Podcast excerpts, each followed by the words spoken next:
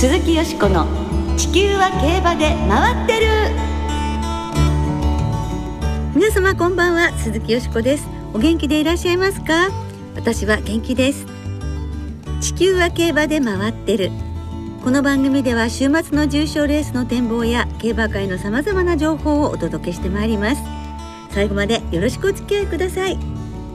今日ご一緒してくださるのは大関俊アナウンサーです。はいこんばんは。よろしくお願いします。よろしくお願いいたします。2月もねもう3週目。いよいよ今年最初の JRA の G1 フェブラリーステークスが行われますね。楽しみなメンバーになりましたね。はい。レース史上初めて、ねうん、外国馬がはい、シャールズ・スパイトがカナダから来てくれたということもありますし、えーはい、あとは浦和の本当に今充実の4歳牝馬スピーディキックが参戦ということで、彼女もどんな走り見せてくれるか楽しみですね。ね前回も本当に強かったんですよね。えーそのフェブラリステークスレース実況を担当されるのは今年も大関さんでもう理髪な子になってらっしゃいます。髪の毛カットされて、まあ、験担ぎじゃないんですけどまた G1 の前にこうさっぱり髪の毛を切ってきたというところなんですけど、うん実はフェブラリーステークスこれで6年連続6回目の実況になりましてすごいですね心を込めて実況させていただければなと思います。はいまあ、その分こうねあのドキドキするところもありでしょうけれども、ええ、何が起こるかわかんない楽しみっていうのもありますね。ちょっと今ドキドキの方が勝ってますかね。ね慣れてきたはずなんですけれどもね。えー、でもねあの頑張ってください。ありがとうございます。はい、期待しています。この後はよしこさんと小塚アナウンサーの進行でお楽しみいただきます。先週に続き佐藤泉アナウンサーをスタジオにお迎えしてお届けいたします。どうぞお楽しみに。鈴木よしこの地球は競馬で回ってる。この番組は JRA 日本中央競馬会の提供でお送りします。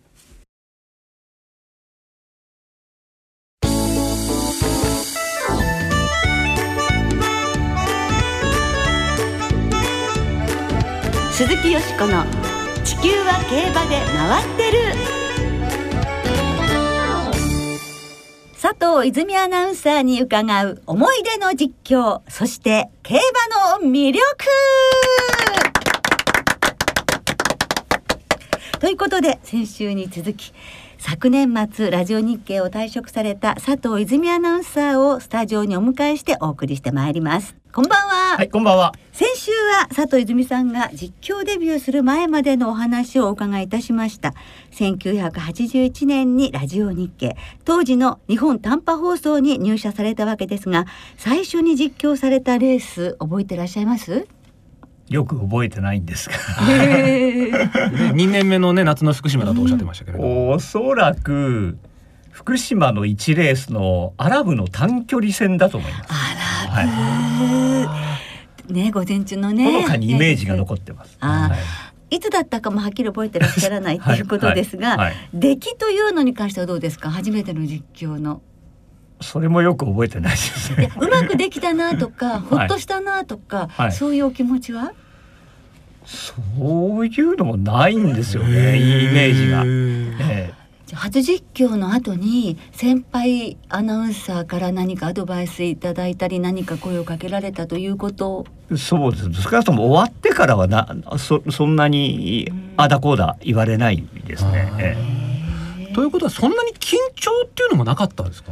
もうその後もないですね最初多少あったかもしれないけど本当にずっとその後もどんだレースでもほとんど緊張しなかったですね。ええ、なんか強いですね。羨ましいです。ね、え 緊張しますか？私も未だにどんなレースでもね緊張しますよ。うん、えじゃあ緊張したレースっていうのは泉さんないんですか？緊張あのなんなんていうか緊張してガチガチになるっていうことはないですね。ええええレース前にあのちょっとあの体が硬くなるなと思ったレースはあの最初に喋ったあの皐月賞の府中の時の競馬であとはその後はもうないんですけどただ緊張してないんだけどウィニングチケットが勝ったダービーを喋った時に、はい、レース前に体が震えたんですよ。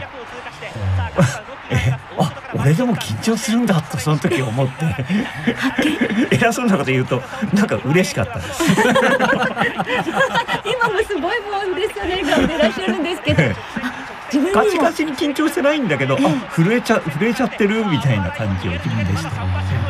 初めての日本ダービーの実況、はいはい。ね。えー、1993年ですね、はい、入社から13年目、はい、日本ダービーの実況はやはり違ったんですね何かな。なんでしょうね。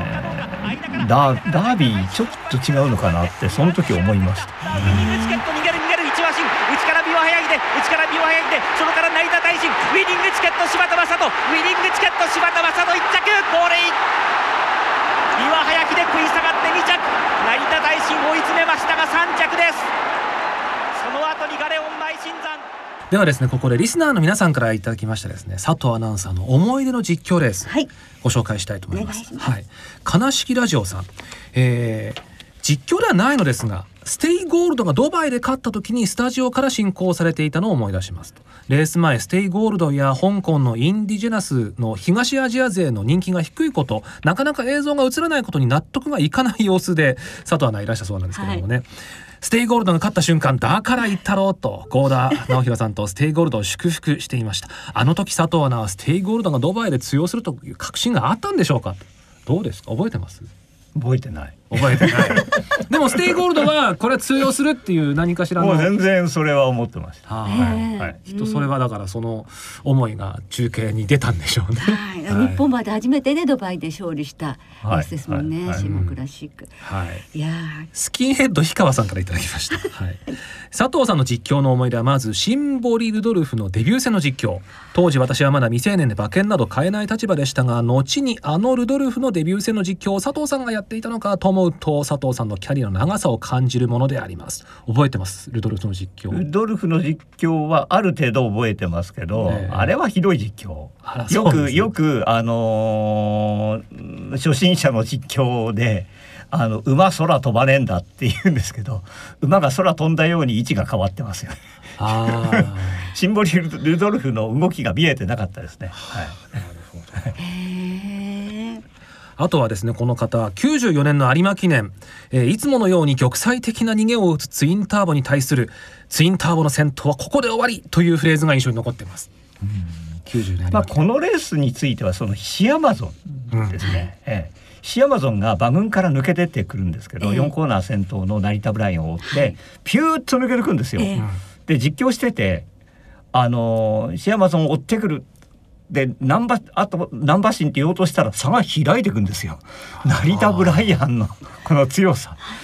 普通は差詰まるだろうって後ろ離してるんだから、えー、これはちょっと驚き驚きの実況のうちの一つですね。えー、まあ後ほどちょっと言わせていただきますけど、はい、いろいろ驚きはあるんです。あ驚きはね、はい、はい、あとオーサムエアプレーンさんはウォッカが優勝したダービーの実況が印象に残っていると、うん、64年ぶりの牝馬。はい。さすがにあの時はなんか感情がね泉さんもありじゃないですか。いやあの時はねあの喉の調子が悪くて一生懸命喋ってるっていうそのあれですね。ええ。比較的冷静沈着なねゴール版前も多いのにウォッカの時はちょっと違ったような感じが私もしたんですけれど。はい、はい、そうですか？どっちかというと喉の調子の方が気になってました。はい えーっていうね、まあ、でもね結構結構いろいろあのレースは驚きがあって、うん、えー、浅草キングスみたいな、そうね、そんなものあったんで。いやこういう裏話はもういくらでも聞けますね。そうですね、ね、ちょっと時間が足りないぐらいですよね。はい、じゃあ佐藤さんご自身の中で実況に関して手応えをつかんだというレースは？手応えをつかんだレースっていうんじゃないんですけどうまくできてたと思ったのがあのやっぱり違ってたなと。なんかもっと気持ち込めて喋んないとダメだなと思って喋ったレースが、ええ、あの東海帝王が勝った時の皐月賞ですね、はい、これいろんなところにあの文章で書かせていただいてるんですけど、え、前の年のあの白大星アイネス風神の皐月賞とてもうまくできた感じだったんですよ。はい、でこの東海帝王のレースの前に TBS のテレビのスポーツニュースで池田浩一郎さんっていうアナウンサーが喋ってるレースを見ていて、はい、あのその気持ちの入り方がまるっきり違うなと思って、あの自分が喋った前の年のレースとか、うん、いややっぱりこのぐらいしっかりと気持ち込めて喋んないとダメなんだなと思って喋ったレースが東海帝王のレースでした。はい、桜山東が中段から先端を狙って上がっていきまして4コーナーカーブに入りましたさあ先頭は横一線になってカデハブマイ東海帝王リスキー内粘るレガシーオブゼルダ4コーナーカーブから直線に向かって浅口が間に突っ込んだ最内はヤングシゲオ大外からは社交グレイド桜山東が突っ込んでくる東海帝王先頭さ高下で東海帝王堂々先頭社交グレイド社交グレイドが2番手に上がってくるのか内からヤングシゲオダンスダンスダンスが突っ込んできた。さあ社交グレイドが東海帝王に迫るが東海帝王抜かせない。東海帝王強い。東海帝王ゴールイン。東海帝王です。堂々駆け抜けました東海帝王。4コーナーで早々先頭。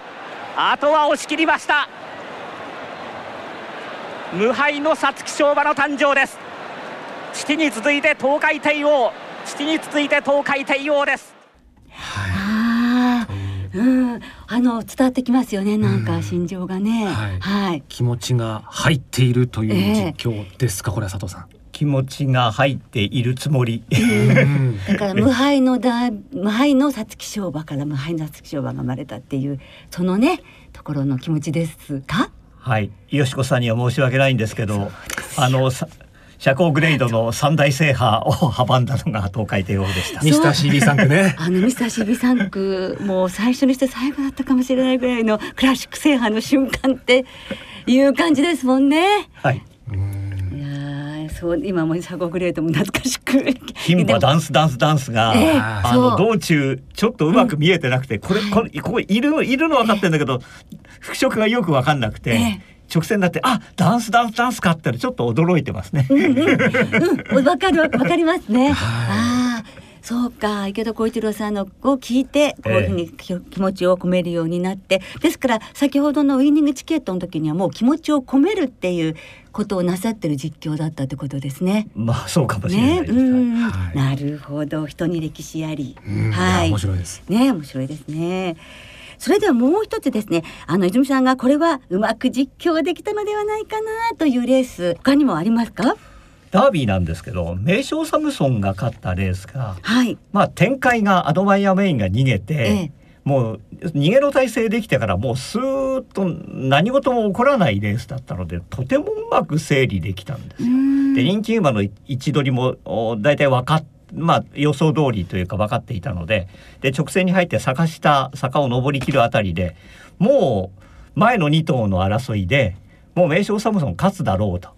で3着争いもこの2頭で決まりだろうという感じであとは二冠制覇をどうしゃべるかっていうところだけだなというところまではとてもよくできた実況でその後が、ええあの二冠達成ってものすごくさ早く言ってるんですよ。ゴール前に。ゴール前に。なぜかというのが一つ問題なのでぜひ。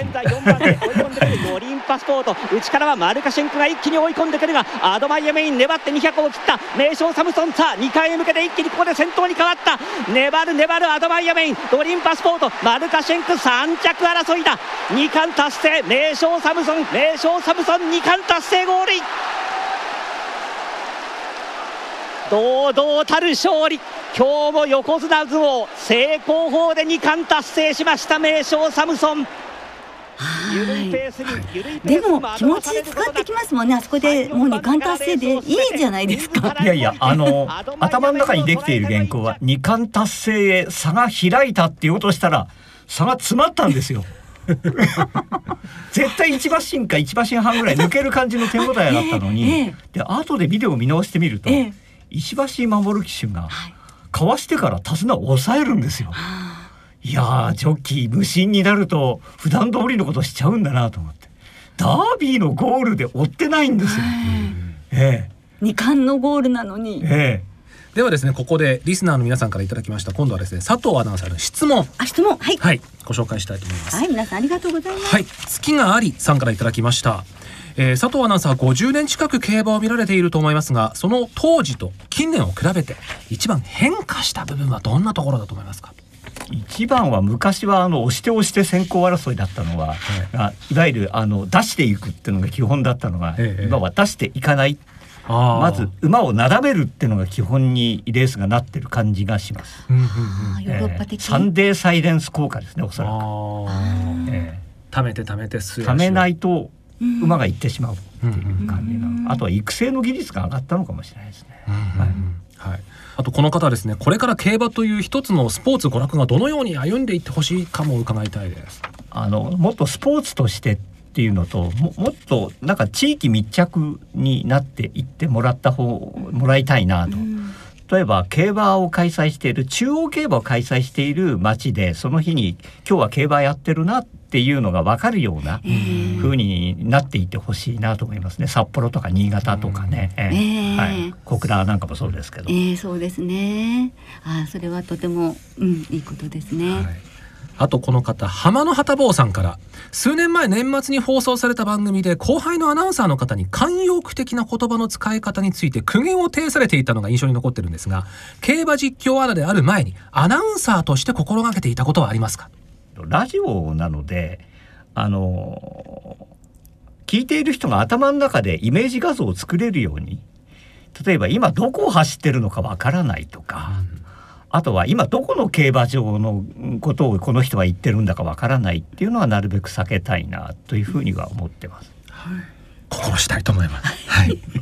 はい、はい、ということで時間の都合で全てご紹介できずに申し訳ありません。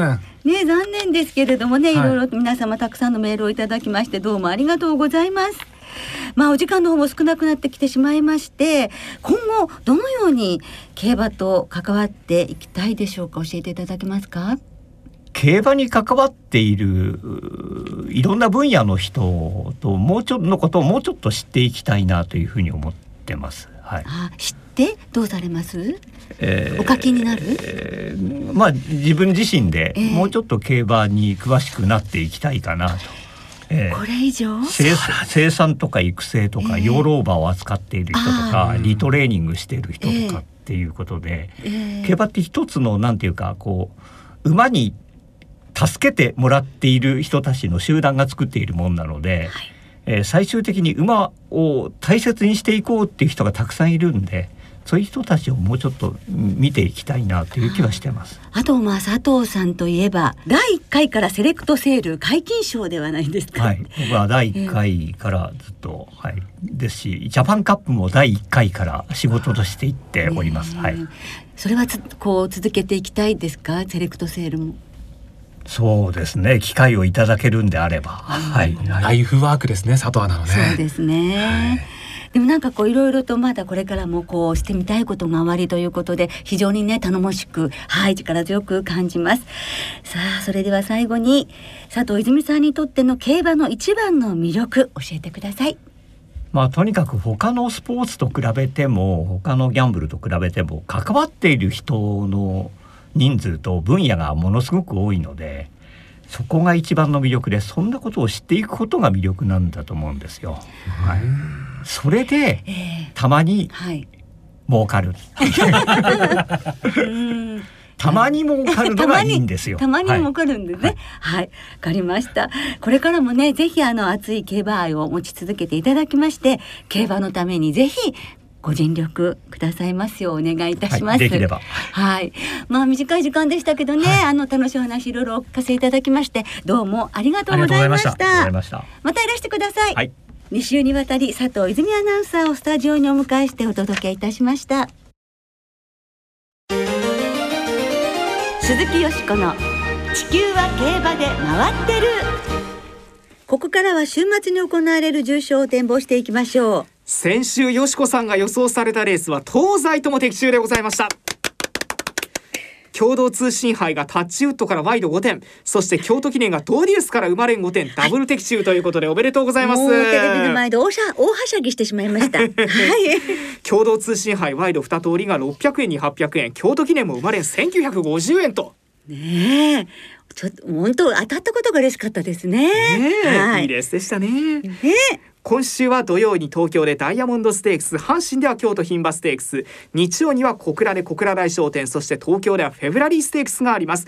もちろん今回はフェブラリーステークス G1 の展望です。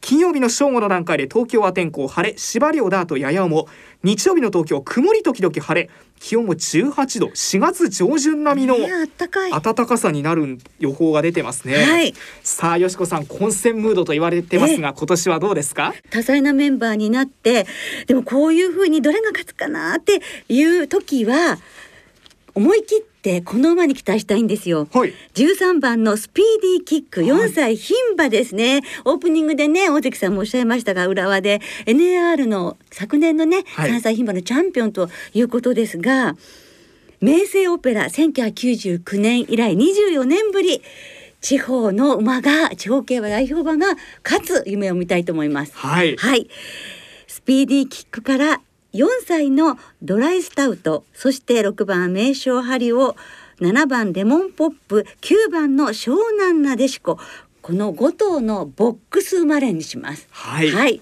大関さんは？2番のシャールズスパイトと外国馬で。あはい初めてなんですもんね。そうですね。芝とはいえブリーダーズカップマイルも前回すごくいいレースしてましたし、えー、ダートも実績がありますしお父さんがこれスペイツタウンですから、はい、日本だとディエノテストードとかマテラスカイが出てそうそうね。ダートで重賞ね勝ってますもんね。走っても何ら不思議はないと思われるところにモレイラ騎手が乗っているというところで、はい、ちょっとこの馬がどんなレースしてくるかで今後のねフェブラリーステークスがまた立ち位置変わるかもしれませんから楽しみですね。単複買ってみようかなと思います、はいではリスターの皆さんからいただいた予想もご紹介しましょう。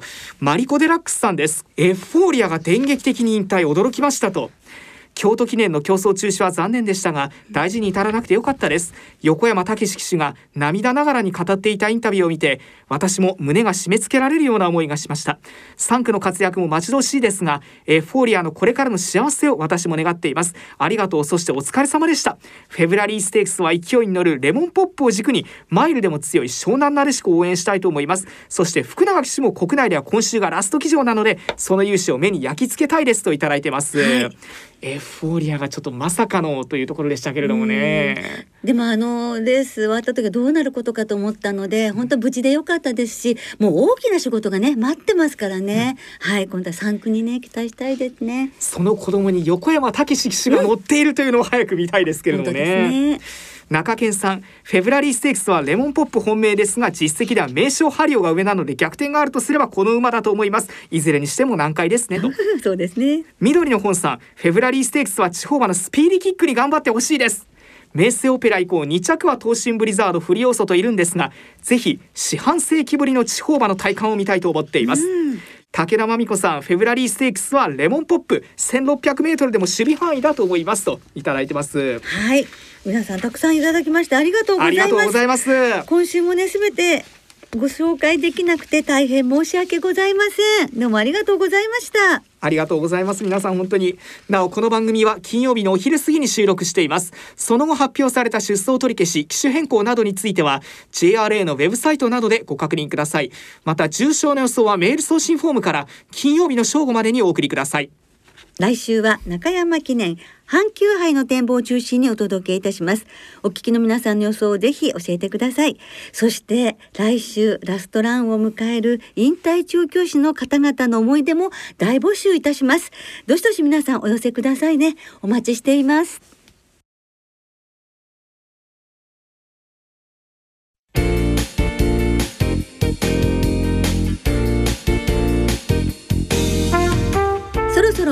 の時間となりました。今週末の JRA は阪神小倉そして開催最終週を迎える東京。3つの競馬場でレースが行われます。福永雄一騎手は今週日曜日に国内ラストランを迎えます。まあ、しっかりとそのね姿を脳裏に焼き付けたいと思います。ですね今週福永騎手は土曜日に阪神で8倉日曜日には東京で8倉に騎乗。日曜東京12レースの原発プライドが JRA での最後の騎乗となります。この最終レースが終わった後にはインタビューが行われその模様は YouTube の JRA 公式チャンネルでライブ配信される予定です。そして今週も3歳の重賞と3歳のリステッドレースはワイドがお得です。